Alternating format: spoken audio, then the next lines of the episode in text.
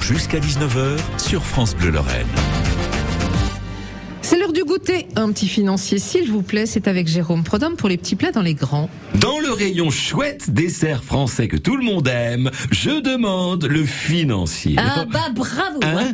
Vous chantez les louanges des financiers, du capitalisme Ah, non mais là je parle du gâteau. Hein. Ah, d'accord. Bah oui, ceci dit, ça s'appellerait un financier parce que le pâtissier parisien Lannes, l'homme qui les a mis à la mode, avait une boutique tout près de la bourse de Paris, où on croisait des pros de la finance, des financiers donc, qui cherchaient un truc à manger rapidement. Lannes a d'ailleurs joué le jeu jusqu'au bout puisqu'il a donné à ses gâteaux une allure de lingot.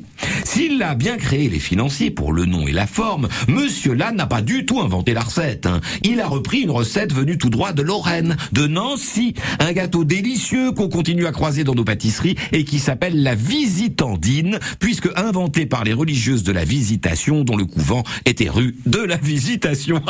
une recette inventée à la Renaissance d'après certaines sources et qui permettait un peu de gourmandise aux religieuses qui n'avaient pas droit à la viande. Ceci dit, l'histoire est loin d'être sûre. En tout cas, pour faire des financiers, il vous faut 150 grammes de sucre, 130 grammes de beurre, 80 grammes de poudre d'amande, 50 grammes de farine et 3 blancs d'œufs.